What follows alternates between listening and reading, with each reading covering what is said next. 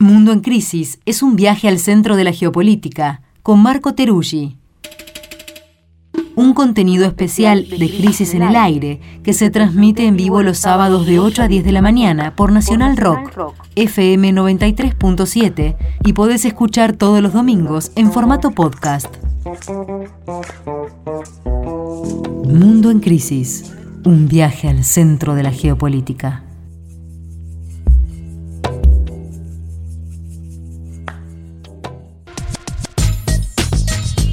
Bienvenidos, bienvenidas a quienes se suman a esta segunda hora de Crisis en el Aire, 9 y 7 de la mañana de este sábado y compartimos como siempre este bloque con nuestro compañero Marco Teruggi que se encuentra en algún lado del mundo, no sabemos bien cuál. ¿Cómo estás Marco?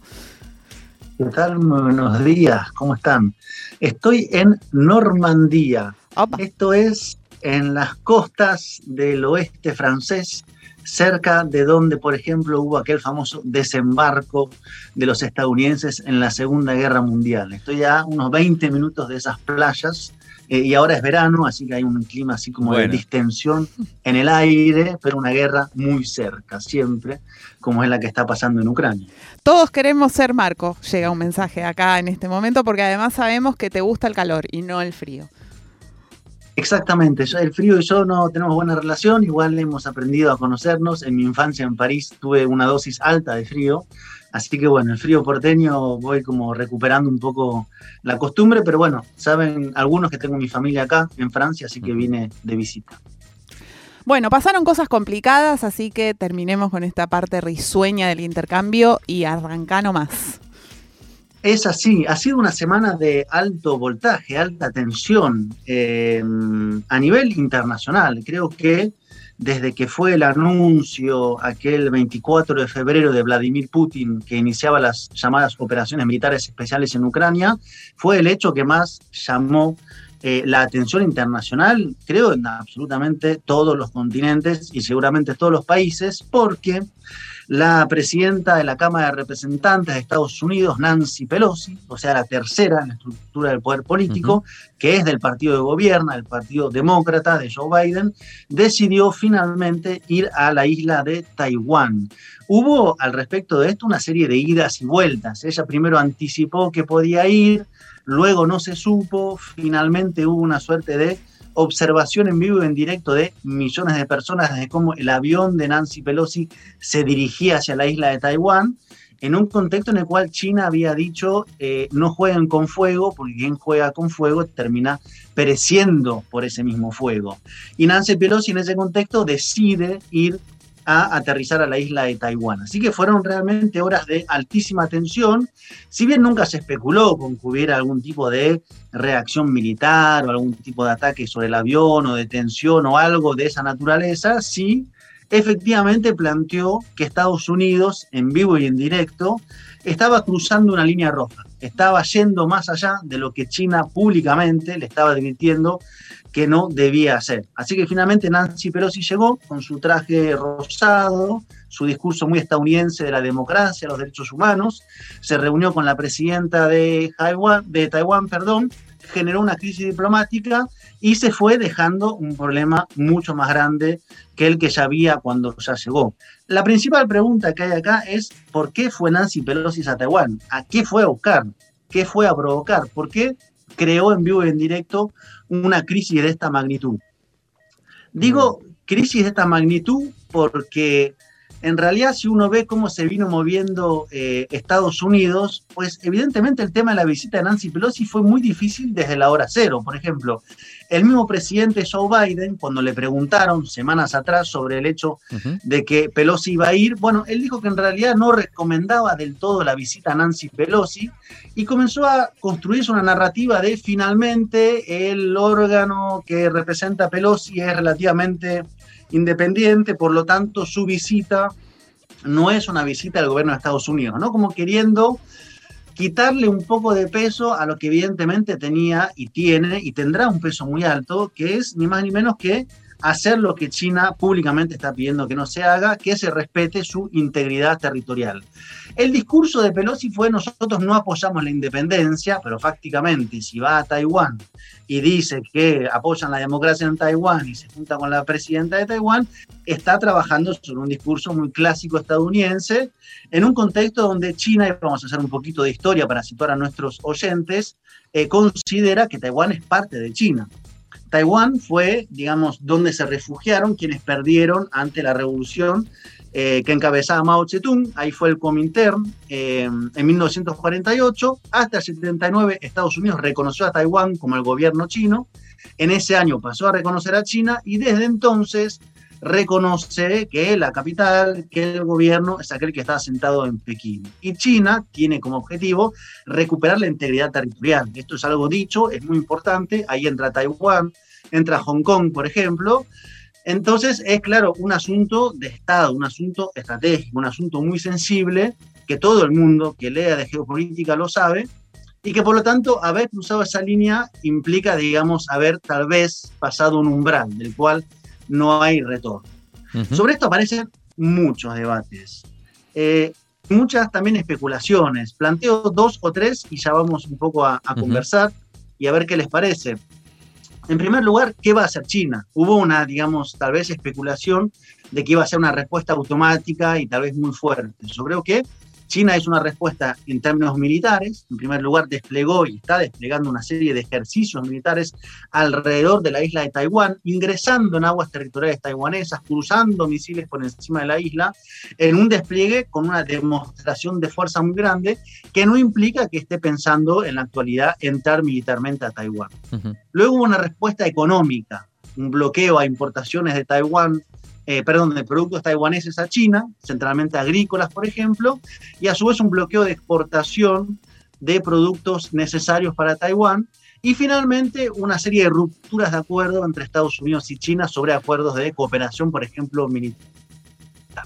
Esta es la respuesta que está en escalada. Ahora, lo que todos los analistas dicen es, esto es un proceso que va a seguir creciendo y finalmente hay una suerte de conclusión, es tal vez inevitable pensar que la dinámica actual solo puede ir empeorando. Y ahí voy al debate que vi en Estados Unidos, que me parece que es muy interesante. ¿Por qué?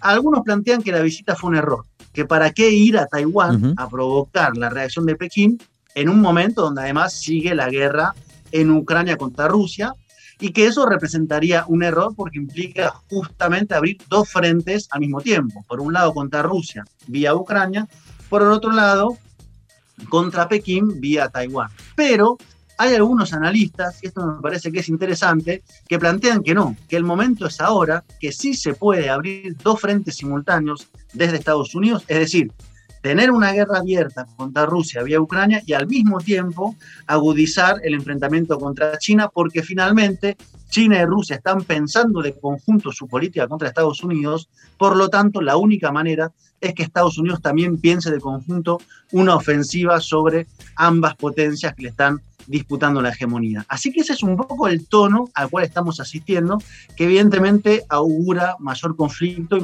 mayores choques geopolíticos.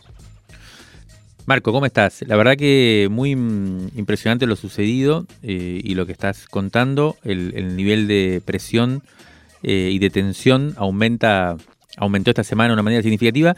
Y eh, yo creo que también de alguna forma, no sé cómo lo ves vos, pero de alguna forma esto se... Lo, sucedido con la visita de Pelosi a Taiwán esta semana, de alguna manera vuelve la mirada sobre la política norteamericana con, Ucrania y demás, y, puede empezar a organizar una secuencia un poco coherente, ¿no? No sé si lineal, pero sí coherente. Y tiene que ver con esto que decías precisamente, hasta qué punto Estados Unidos está bastante decidido a eh, ser, a tener la iniciativa en esta especie de situación geopolítica en la cual ya la globalización eh, como se pensaba a principios de siglo, no es el objetivo de la principal potencia mundial, sino más bien precisamente la, construcción de esta tensión, ¿no? La desglobalización, con, creo yo, el cálculo de ellos de que si seguía la cosa como iba, eh, China iba efectivamente a, a ganar la primacía en el mundo que venía y por lo tanto prefiere poner en juego este esquema de tensiones con una con una aparición de lo militar como eje fuerte de, la disputa, ¿no? Sobre todo por cómo estuve viendo eh, cómo se tomó en China lo sucedido, ¿no? Por supuesto que estuvo la primera, hubo todo un juego de, amenazas o de, iniciativas para, para, intentar que Pelosi no fuera a Taiwán, eh, con movimientos militares, como decías ahí, frente a, en la costa china frente a Taiwán, pero evidentemente la respuesta no iba a ser inmediata. Lo que sí veo que, apareció con claridad en China es que, eh, de alguna manera, eh, Estados Unidos con esta visita cruzó el Rubicón, no sé si está cerca del Rubicón vos o, el Normandía, cómo, cómo, es eso, pero en este caso en China se interpretó así y se interpretó como que no fue una medida simplemente de Pelosi eh, que Biden no estaba de acuerdo, fue asumido como una cosa de la administración norteamericana y eh, están llegando a una conclusión que es parecida a la que en su momento llegó Putin eh, desde Rusia, que fue hasta hoy ha sido como nombrado como si hubiera sido una decisión unilateral de, de Putin y sin embargo ahora parecería ser que el el buró político del Partido Comunista Chino está llegando a conclusiones parecidas, lo cual nos, nos pone ante un escenario complejo. Ahí está un poco sintetizado lo que se está debatiendo. Tal vez la principal pregunta son por los tiempos. ¿En qué momento está pensando China eh, que puede ir también escalando? ¿Y cuáles son los objetivos de China? Creo que tal vez la, digamos, la hipótesis principal desde muchos centros de poder en Estados Unidos es que las tendencias de Estados Unidos son al declive, al retroceso, mm. a la pérdida de terreno, principalmente contra China, que es una potencia que le compite en amplios eh, niveles y dimensiones, y que por lo tanto la forma de detener esa tendencia es justamente con eh, elementos de crisis. Ahora, creo que también ahí hay como diferentes análisis, porque efectivamente hay un sector que está con esta hipótesis, que son algunos neoconservadores o la misma Pelosi, un sector del Partido Demócrata, que están diciendo, bueno, hay que acelerar, esa obra, eh, pero hay otros sectores que están planteando que no hay condiciones para eso, no hay correlación. ¿Y por qué no renegociar cómo se va distribuyendo el poder y cómo se piensa una arquitectura dentro de lo que ya es un hecho, que es la potencia que tiene China, la potencia que tiene Rusia. Evidentemente China representa una amenaza mayor y el conjunto de articulaciones que se dan entre esos países. Pero por lo pronto eso no es lo que está predominando y tal vez estemos asistiendo a la conformación a paso acelerado en estos últimos meses de un mundo que se va dividiendo, digamos, donde por un lado mm. hay un conjunto de países que quedan bajo la órbita de Estados Unidos, que aquellos, por ejemplo, que estuvieron en la cumbre de la OTAN, pienso en los países europeos, en Gran Bretaña, en Canadá, en Australia, en Japón, Corea del Sur tuvo algunas tensiones con esta visita de Pelosi, y un conjunto de países que están construyendo su propio espacio, ¿no? Que más que de proyecto conjunto o común, tal vez en términos de cada uno de los países, es más un proyecto geopolítico de enfrentar lo que ven como una amenaza de Estados Unidos. Y Estados Unidos está acelerando ese proceso, porque evidentemente, si presiona sobre Rusia por un lado, prolongando la guerra en Ucrania, enviando armas, y por otro lado escala la tensión contra China, pues lo más lógico que se desprende es que China y Rusia se van a acercar aún más. Entonces tal vez estemos asistiendo a ese proceso en el cual se van, si se quiere, separando las aguas, muy difícilmente separables, porque venimos de un proceso de globalización, de cadenas de producción que están justamente producto de la globalización entrecruzadas, pero que evidentemente algunos están planteando esto ya no tiene lugar. La pregunta, claro, es mirándolo desde América Latina, ¿cuál es nuestro lugar? ¿Cómo podemos jugar en ese escenario? Yo creo que algunos países, pienso en el caso de Venezuela, tienen muy claro que su espacio para insertarse es en este es Rusia, China, Irán, por ejemplo, y que otros países están con la pregunta abierta. Bueno, ¿hay posibilidad de jugar en el medio? ¿Hay posibilidad de maniobrar entre ambos? ¿Qué espacio va quedando para los demás países?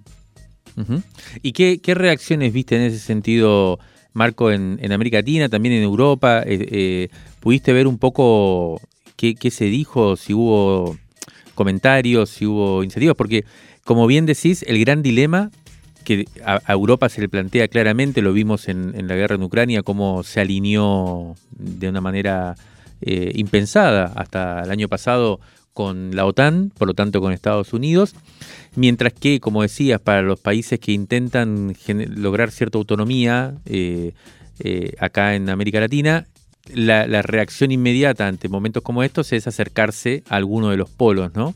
La pregunta es si hay margen para esa autonomía y, si eso se puede ir registrando en algún tipo de reacciones o elaboraciones que vayan eh, generando este, estos acontecimientos que, que, que son un antes y un después, ¿no? Bueno, yo creo que esa pregunta está para muchos países, incluso aquellos que están bajo la órbita o bajo el hegemón estadounidense. Pienso en la Unión Europea, que mm. hemos analizado el impacto, por ejemplo, de la guerra en Ucrania, lo que le genera, pues ir a un enfrentamiento con China en términos económicos implica otro nivel más mm. de crisis anunciada en términos de la economía. Entonces, la Unión Europea volvió a ratificar que reconoce a una sola China, pero evidentemente ocupa un lugar más bien de espectador en este conflicto.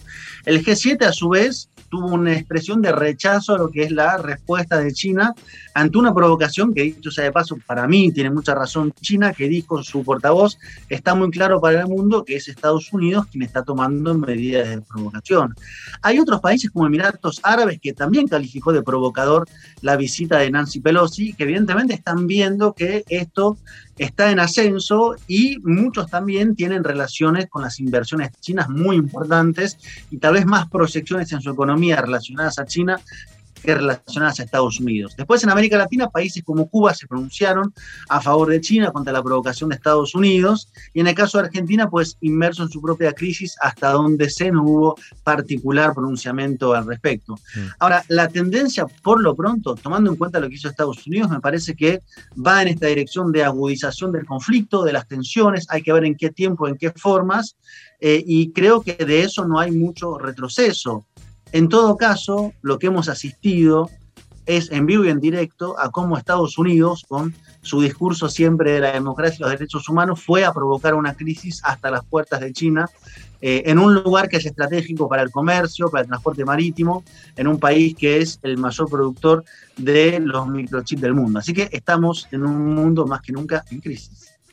Asume Gustavo Petro este fin de semana también, Marco, ¿no? Como para actualizar esa, esa noticia.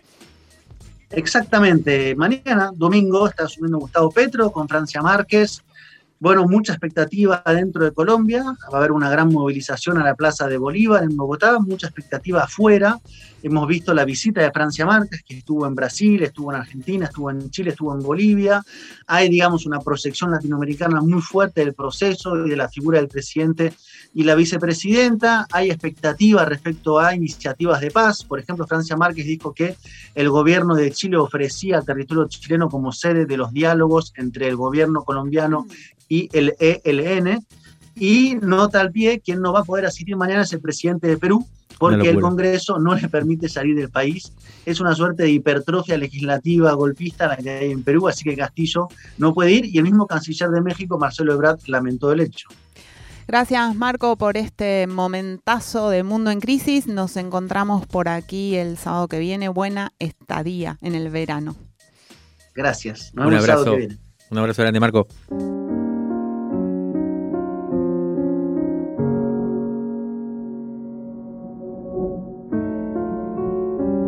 Ampu es una cantante y música taiwanesa. Escuchamos su canción Nana's Bridge, editada en 2020.